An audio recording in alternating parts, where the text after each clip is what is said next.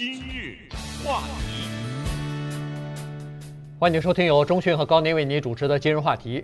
现在的这个科技发展的非常的快哈，基因检测的技术呢，现在已经可以应用在没有生出来的胎儿的身上了。呃，也就是说，父母亲在怀孕的时候，基本上用这个基因检测的方式呢，可以知道这个孩子的性别，可以甚至知道这个孩子他。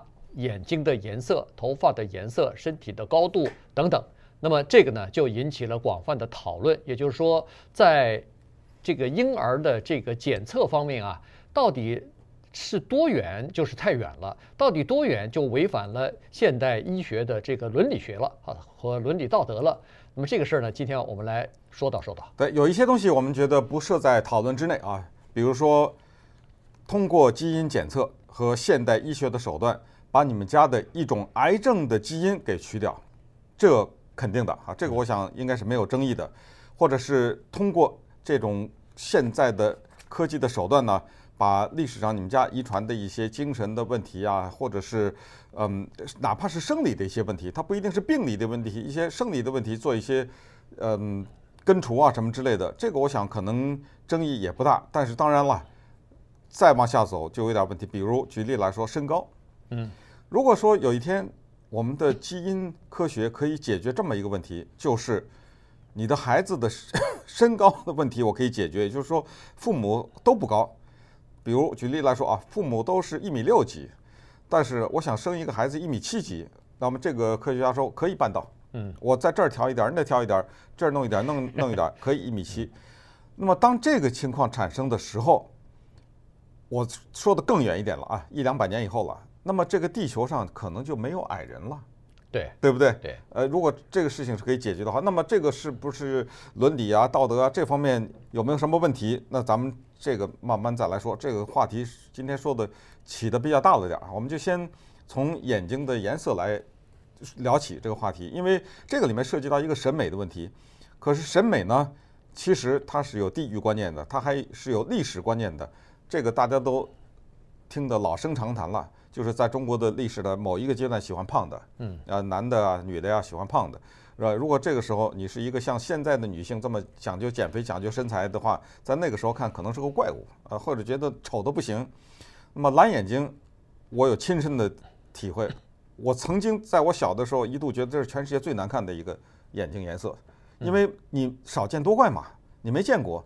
人的眼睛嘛，当然就是棕色或、黑色的。嗯，这怎么变成狼？这不是怪物吗？这怎么变成蓝的了呢？不，这个要和很多东西配在一起才行，皮肤啊、头发都都不行啊。就是说，人的眼珠怎么可能是蓝的呢？你知道，就这一个意思。就是说，包括我们吃东西也是一样。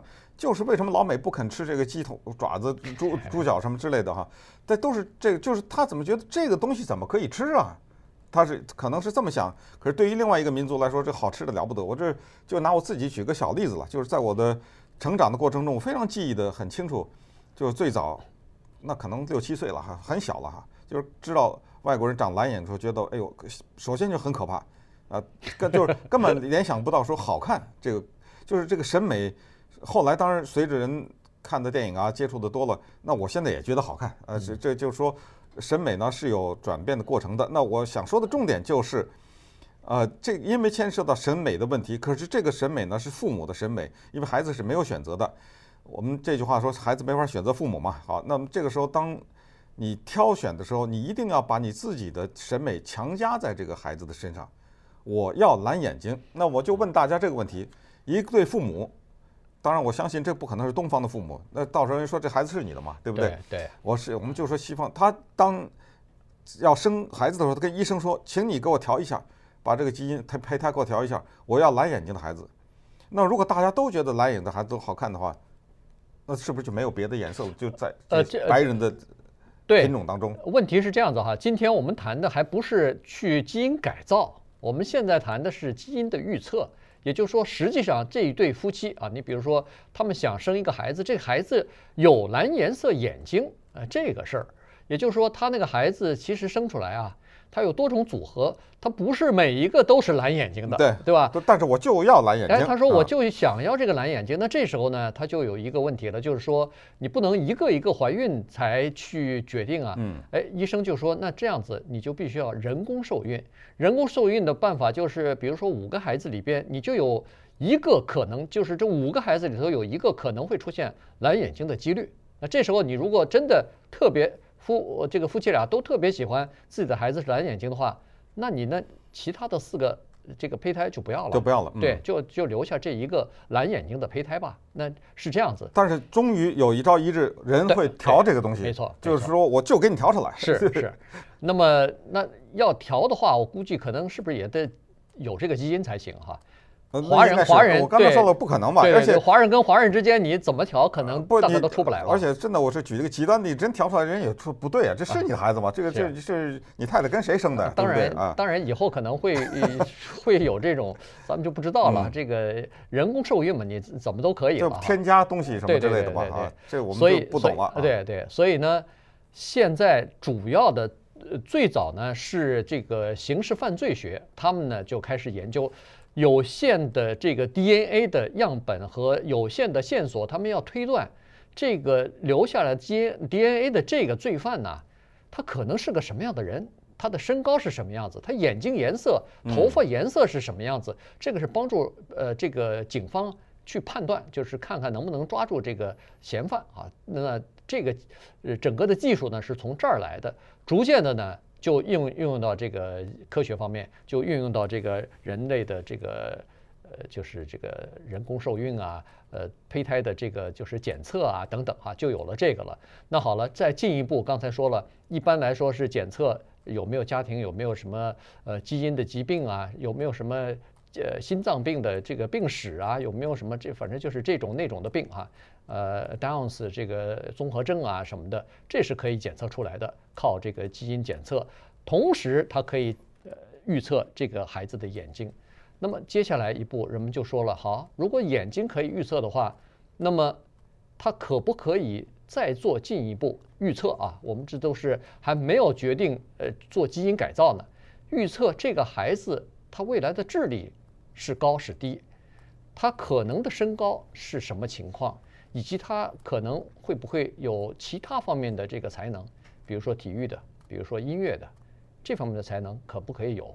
如果有的话，应不应该告诉父母亲？嗯，这就是重大的要考虑的所谓 嗯道德的问题也好，伦理的问题啊。也就是说，因为当你决定说个矮是一种缺陷，或者甚至在审美上这是一种应该比较负面的东西的话。这无疑就巩固了一种歧视，嗯，对不对？也就是说，个高打勾，个矮打叉。那么，如果所有的父母都这样的话，那么这个是至少我个人觉得呢，这种是非常危险的一个倾向。当然，就已经靠近了优生学了啊，这就靠近希特勒那儿就有点靠近了。因为这个世界，你纵观哪怕是动物世界，那叫千奇百怪。呃，那植物对不对？各有各的风采。我是觉得，这个我知道很多人可能不同意。其实个矮，我也不高。首先啊，但但首先我就是说，我我们认识很多个矮的人是很棒的人，就是啊，就是邓小平也个儿很矮，对不对？对。我不说邓小平，好像爱因斯坦个儿也不高。我就说我们亲身自己直接认识的人啊，就是个儿不高，但是这些人都是非常优秀的人。而且我是觉得有这么一种感觉，不知道大家同意不同意？你跟他接触久了，你不觉得他矮了？是你根本就是他的，他靠他的个性，他靠他的人格的这种光辉呢，让你觉得超越这些东西，这个才是我是觉得最终最终的更大的一更高的一个境界。那再回到说刚才的什么音乐才能、语言才能、体育才能、美术才能这些，哇，那这有的说了。稍等会儿我们再聊聊。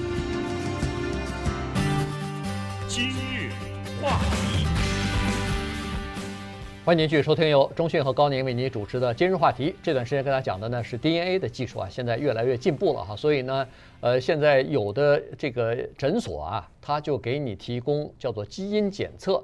那很多呃父母亲呢，有的时候就会把自己的孩子送到，呃，不是孩子送到那儿去，就是孕妇啊到那儿去进行一些检测，要保证自己生出来的宝宝是健康的。至少是没有什么严重的遗传病的啊这样的情况。呃，经常能检查出来，如果要是有严重的这个呃遗传病，甚至包括心脏病啊、什么糖尿病啊这种，至少是健康的风险会比较低啊、宝宝出生以及以后的长大呢，都会比较健康。那这个是父母亲都愿意的，而且。这个问题到目前为止没有太多的争议啊，大家基本上都是认为这个是符合呃人类伦理学或者道德学这方面没什么可说的。但是如果再进一步怎么样，要了解这个孩子生出来头发是什么颜色，眼睛是什么颜色，那这个可以还是不可以？因为在这里头呢，它就不是触及到一个基因了，他说是人类的这个呃外貌的这些特征啊。据说有六个比较主要的基因是相互作用的，然后你要对这六个基因进行所有的，咱们是不懂这个技术方面的东西，但是人家科学家是知道的，他可以从这个里头呢，可以了解很多的东西啊，所以这样一来的话，你就可以了解更多的东西，包括什么身高啊、体重啊、呃有没有运动细胞啊、呃学术的潜力怎么样，或者是智智力是不是高啊，所以这些东西。就有可能都会在那个孩子还没有出生的时候，父母亲就知道了。这个我觉得几乎是一个必然的趋势了啊！这因为这种科学的发展，它不会停在这儿啊，呃，它肯定一步一步往前走，是 走得越深，呃，那个能量越大呀。呃，将来我也不知道是一一百年还是五百年还是一千年以后，我都不敢想象父母和夫妻就是夫妇夫妻二个人和一个医生的一个对话。坐在那办公室里，嗯，呃，这样，你给我来点儿，加点音乐才能打 打勾打勾吧。你给我就好像在建造一个机器，就是组合零件一个部一部分的。呃，我身高啊，我要这个一米八二啊。然后呢，音乐是我希望他有小提琴的才能，呃，弟弟呢希望有钢琴的才能 啊。这这个呢是体育，我希望他跑得快，那个我希望他跳得高，就在这拿着颗积木在这搭呢，在这等于是这种感觉。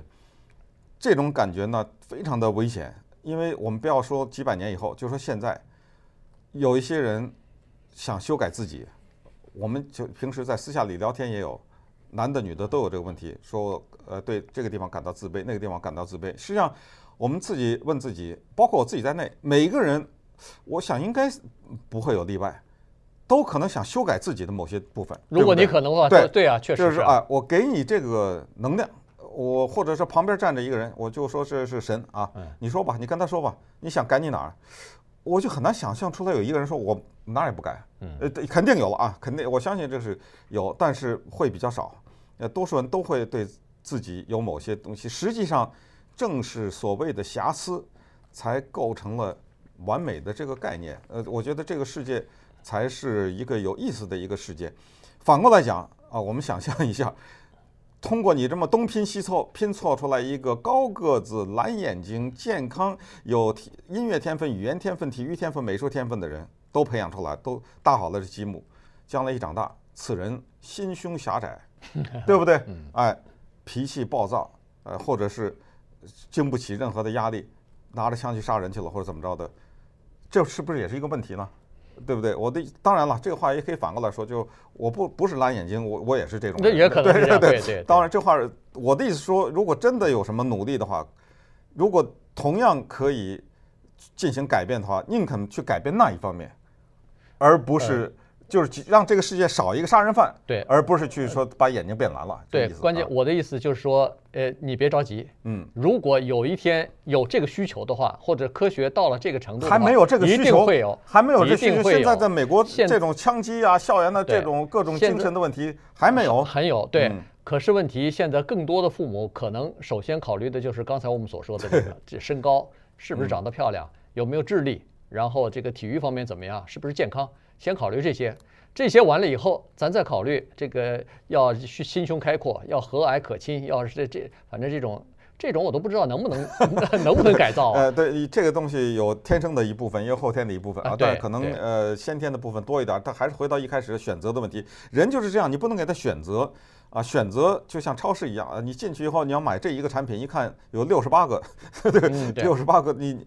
这个呢，就是哲学上的一句话，就是选选择的最后就是失去自由。呃，这个大家慢慢去体会了啊。实际上，选择多了了以后呢，它变成的更多的是一种压力。但是有的东西是没有选择。刚才说父母，你没法选，没一没有一个人能挑选自己的父母。还有，你比如说你是犹太人的孩子，你割礼这件事情你没得选，对不对？在你有选择权之前已经给你完成了啊。包括一些天主教徒啊，还有一些基督徒的受洗，那孩子孩子怀里抱着呢，给你洗了，呃，说你从这一天变成基督徒了。呃，那你可能以后你再变成一个无神论者或者怎么着，呃，去跟家里去，就我就是说，父母呢给孩子的做的一些事情，包括起名字，当然你也是选择也不是选择，可以给你起个名字，但是你当然后天你可以改啊，可以改啊，你可以改，但是你一开始你是没得选的，对不对？这是一些没有选择的东西，而没有选择的这些东西呢，往往是父母，我们就说强加给你的，只能是这么说，是把他们的一些意愿。转移到你的身上，那这种父母的意愿是一大堆社会因素的集合，嗯啊，比如我们就是说这个社会认个儿高的人，呃，谁长得好看谁占便宜等等，这是一大堆其实掺杂在一起的有歧视的因素种种的，在这种时候酿成的这个结果，而这个结果呢，最终就反映在那个胚胎的诊所里面。对，在未来就会有这种要求提出来。对，这这种情况呢，我就发现是这样的一个问题，就是跟现在这个补习班一样，也就是说，你可能或者很多人可能不愿意去做这个修改，或者是不愿意去做这个预测，但是当有人预测了以后，当有人修改了以后，你突然发现，你如果不做的话，你等于是你的孩子比别人就生下来就矮一头了，你或者说是他你的智力可能就没人家高。你跑得没人快，健康境情况也不如人家，那这个时候你怎么办呢？父母亲总是希望自己的孩子什怎么老在说赢在起跑点上，这不是就起跑点吗？这在肚子里头还没出生的时候，人家就已经决定了这个人是怎么样子的。所以，这个我我都觉得这个非常可怕。这个就是生物基因的这个改造，生物基因的这个技术，如果一旦有了很多的突破以后，真的是非常可怕，因为。现在你是可以修改这些东西，但是没有人知道这个修改以后的后果是什么。也就是说，这修改完了，这个孩子会不会因为你修改了这个基因，而影响了其他的？影响其他的基因进行出现了变异，然后出现了其他的问题，或者是这一代人以后出现的问题，这现在都不知道，这是需要时间来证明的。所以，人如果就是科学家如果要拿整个的人类做试验的话。这个后果是非常大的，这个有的时候你一想都觉得有点不寒而栗。那顺便说一下，当今做一次眼睛的颜色的检测，美元三百七十块。